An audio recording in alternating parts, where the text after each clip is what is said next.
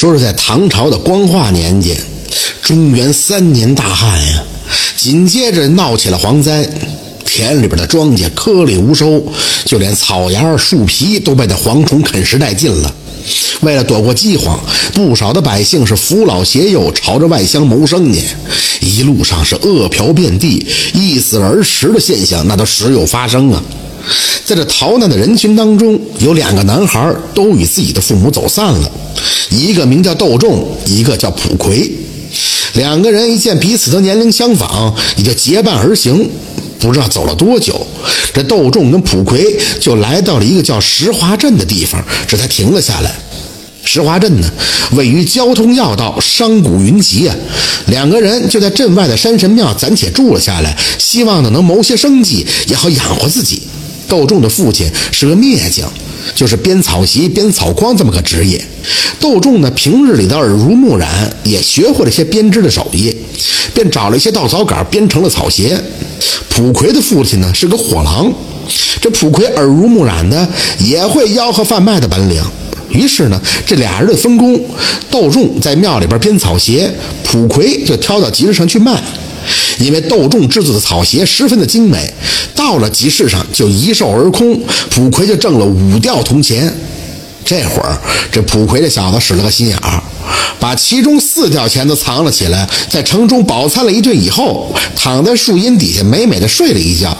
到了天黑的时候，才回到山神庙。当时窦仲还在那编鞋呢，屋里边已经满满的编了一堆。当他看到蒲奎回来了，赶紧上去就问啊：“兄长，此行可否顺利呀？”那蒲奎扶着腰就说：“嘿，可把我给累坏了。为了把这些草鞋卖出去，我整整跑了一天，这口舌费劲，好不容易挣了这一吊铜钱，到现在水都没喝上一口啊。”窦仲呢是十分的老实，也不知道这蒲奎诓他，就说：“你我兄弟逃难至此，没有饿死途中，已经是大幸了。多亏兄长的好口才啊，卖了这么多的银两。反正是没有本钱的买卖，兄弟我日夜赶工，多做多卖就是了。希望你我兄弟二人多积攒些银两，到时候还在此处寻个安身立命之所呀。”自那以后，这窦仲就不分昼夜的做工，从草鞋、草帽到竹筐、凉席，只要是能编的东西，窦仲都是做了许多。蒲奎呢，依旧是每天把五分之四的银两卖下，只剩下那五分之一的银两交给窦仲。两个人的日常开销和采买物料，也是从这五分之一之中支取。就这样，过了两年，蒲奎积攒了数百两的银子。而窦仲呢，除了自己的编织技艺大有长进之外，银两那是分文未存。蒲奎每天是游街串巷的卖货，被城里的屠夫的女儿郑如花看上了。郑如花是其貌不扬啊，郑屠表示，只要蒲奎愿意做上门女婿，就愿意把家财托付给他。蒲奎也就当即答应了这门婚事。其实啊，蒲奎当时有自己的打算，只要自己有了钱，家里的红旗不倒，外面的彩旗飘飘，寻欢作乐的机会多了去了。那谁跟钱过不去呢？蒲奎从破庙搬了出去，窦仲呢也只好自己到集市上卖货。这窦仲呢不会叫卖，也不会吆喝，可是百姓呢早已认准了他的货了，根本就不用他吆喝，货物只要一摆上，那就卖了一空。窦仲这才知道，原来自己的手艺这么受欢迎。他回去一算，那是平日里几倍的收入啊，心里那是十分的欢喜。如此又过了一年，窦仲也积攒了一百多两银子，就在城里边租了个民房和门面，贩卖自己做的各种编织品。一年冬天，窦仲打开门扫雪，见一个女子就倒在了自家的门前。窦仲把那女子救下以后，那女子自称名叫石玉娘，从他乡逃难过来，是无亲无故啊。石玉娘一见窦仲宅心仁厚，便以身相许，成了窦仲的妻子。夫妻二人也是十分的恩爱。蒲葵呢，自从入赘了郑家之后，整天呢是吃香的喝辣的，日子过得也算是逍遥自在。有一天，这蒲奎路过窦仲他们家门口时，一下就瞥见窦仲的妻子石玉娘。蒲奎从来没见过如此漂亮的女子，当时就赶紧去备了点酒菜，来到了窦仲他们家。在席间，蒲奎笑吟吟的就说：“啊，兄弟金屋长交，何不给兄弟引荐引荐啊？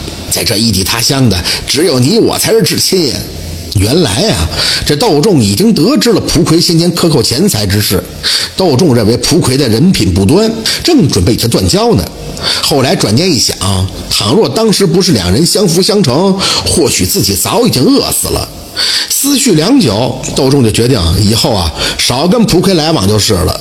因此，和这石玉娘成亲之时，也没有知会着蒲奎。如今蒲奎登门拜访，窦仲也不好拒绝，于是让自己妻子也都见了面。打那以后，这蒲奎啊就得了相思病了，满脑子都是石玉娘的身影。最后，他干脆想了一招毒计，约窦仲外出贩货，途中借机害了他。到时候这石玉娘无亲无故，自己呢也就有机可乘。蒲奎呢，先是雇了一艘大船，对窦仲说自己的货装不满，邀请窦仲到外乡去贩货，船资呢全由他来承担。窦仲哪知道这里边有诈呀，正好也想出去多挣些银两，也就欣然同行了。等返程的时候，蒲奎在船头上摆下了酒宴，窦仲的酒量本来就不行，不一会儿也就酩酊大醉了。蒲奎一见四下无人，就把那窦仲推入江中。等过了一炷香的功夫，蒲奎这才叫嚷起来，说有人醉酒落到了水中。那船呀，已经走了好远了。众人在那附近打捞，也不见了窦仲的死尸，只好随着蒲奎到了县衙报官。县令一见有众人作证，就说是寻常的溺亡，当场就写了个文书。石玉娘得知丈夫溺亡的噩耗，那哭得几度是昏死过去。随后找了几件丈夫平日穿的衣服，放在了棺中，立了个衣冠冢。因为这窦仲平日为人和善，也不少人前来吊念。这人多眼杂的，蒲奎也找不到机会对石玉娘下手啊，只好就回到了家中等待机会。晚上，蒲奎喝的是酩酊大醉，梦中就梦见了与石玉娘幽会啊。蒲奎嘴里喃喃地说道：“玉娘，你想死我了。为了你，我不惜把那窦仲推入了江中，还望娘子好生的伺候我呀，方不负我这一片苦心。”当时这郑如花还没睡呢，一听到蒲奎这梦中之语，心中大惊。郑如花虽然其貌不扬，但却是一个深明大义之人。她知道窦仲和丈夫是同乡，之前多亏了窦仲的手艺，两个人才得以过活。没想到蒲奎竟为了一个女子谋害昔日的好友。想到这儿，这郑如花就不寒而栗呀。郑如花为丈夫的背叛感到愤怒。当时唐朝的法律，只要包庇犯罪，就会遭到连坐。既然蒲奎会为了石玉娘杀窦仲，说不定下一个杀的便是自己。想到这儿，郑如花连夜就跑到了县衙报官。当时这蒲奎还在美梦之中呢，就被官差从床上给带走了。他睡得迷迷糊糊的，以为是鬼差索命，把自己的罪行就全招了。等蒲奎酒醒之后，发现自己被关进了大牢，这才悔之晚矣。没多长时间，蒲奎就被枭首示众。石玉娘顺着江边朝着下游寻找丈夫的尸首，就这样一连找了好几十天呀。一天，石玉娘正在一个码头等船，突然看见地上一个包裹，打开一看，里边是许多的金银。石玉娘料想那丢钱的人肯定是着急啊，就把这包裹呢抱在了怀中，等待失主。过了一会儿，一个慈眉善目的老汉急匆匆地朝码头寻了过来。那老汉一看到石玉娘怀中的包裹，就欣喜万分，扑通的跪在了地上，说：“这位小娘子，可否将这包裹还我呀？里边是老汉积攒数年为小儿治病的药费，倘若娘子能够归还，便是再造之恩，老汉不胜感激呀。”说完了以后，那老汉就不住的磕头。石玉娘一见此情形，就说：“老伯莫急，你说说里边是什么东西？倘若你能对上，那你就是原主，还你也无妨；倘若你是冒领的，那就不能给你哦。”那老汉就说：“老汉乃是附近村里的渔民，祖上世代捕鱼为业，这里边一共是一百二十两银子，还有两吊半铜钱。这包裹里衬上绣着一个柴字，乃是鄙人的姓氏，娘子一看就知道了。”石玉娘打开一看，果然如那老汉所言，便将这包裹还给了柴老汉。柴老汉执意要拿出二十两银子谢石玉娘。石玉娘说：“倘若我要图你的银子，就不会在此等你了。”柴老汉呢，再三的感谢，最后呢，邀请石玉娘到家中吃个便饭。这玉娘也正好是肚中饥饿，见老汉邀请的真切，也就答应同往了。等石玉娘一到柴老汉家的时候，只见一个男子正在院中织网。她定睛一看，是大吃一惊啊！只见那织网之人正是自己的丈夫窦仲啊！石玉娘泪流满面，大声地喊道：“窦相公！”